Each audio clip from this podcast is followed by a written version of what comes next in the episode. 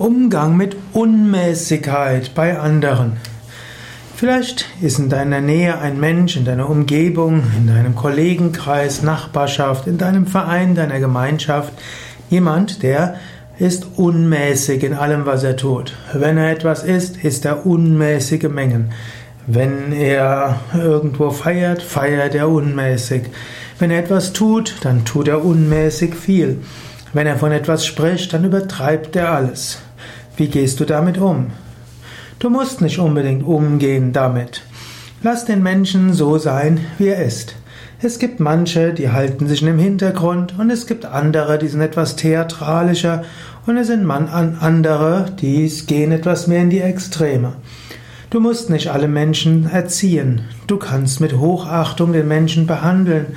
Es ist ja auch etwas Großartiges, wenn jemand alles, was er tut, irgendwie außergewöhnlich viel macht. Und wenn der Mensch schon ein gewisses Alter hat, dann hat er auch gelernt, wie er damit umgeht. Wenn er dich um Rat fragt, kannst du ihm ja auch helfen, ein gesundes Maß zu finden. Wobei jemand, der zu Unmäßigkeit neigt, jetzt nicht ins Mittelmaß gehen will. Aber er kann so weit in seine Extreme gehen, wie es noch gesund ist. Vielleicht kannst du ihm dazu raten. Vielleicht aber gilt es einfach, den anderen so zu lassen, wie er ist, ihn zu lieben, so wie er ist.